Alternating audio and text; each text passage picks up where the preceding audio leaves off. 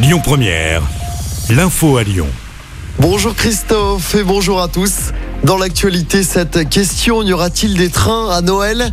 Les syndicats maintiennent en tout cas leur préavis de grève pour ce week-end. Il faut donc s'attendre à des perturbations, notamment dans les gares lyonnaises. La SNCF va dévoiler tout à l'heure ses prévisions de circulation pour permettre aux voyageurs de s'organiser. Le week-end du Nouvel An est également concerné par la grève. Les suites des violences à Lyon en marge de la finale de la Coupe du Monde de dimanche entre la France et l'Argentine. Après le match, des groupes de casseurs s'étaient formés place Bellecour avec des tirs de mortier sur la police. Des magasins ont été dégradés en centre-ville. Plusieurs policiers avaient été légèrement blessés. 12 des 15 interpellés ont été placés en garde à vue selon le progrès. Les suspects sont âgés de 17 à 23 ans. Dans l'actualité également, l'incendie de Vaux-en-Velin était-il volontaire? Une enquête a en tout cas été ouverte par le parquet de Lyon pour dégradation volontaire. L'incendie qui a coûté la vie à 10 personnes, dont 4 enfants, c'était dans le quartier du Mas du Taureau dans la nuit de jeudi à vendredi. En attendant les avancées de l'enquête, la solidarité se poursuit. Les trois cagnottes lancées pour venir en aide aux familles des victimes dépassent les 100 000 euros depuis hier.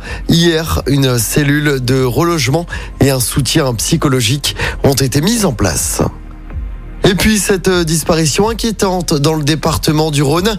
Un appel à témoins a été lancé par les gendarmes pour retrouver un homme de 58 ans.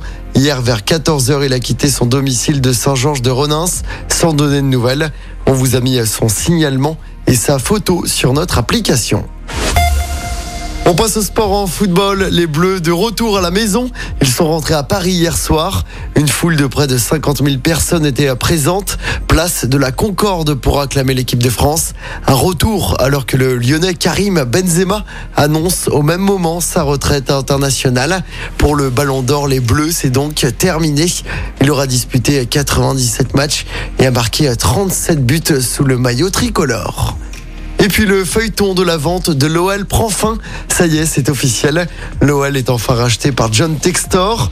On l'a appris hier en fin de journée.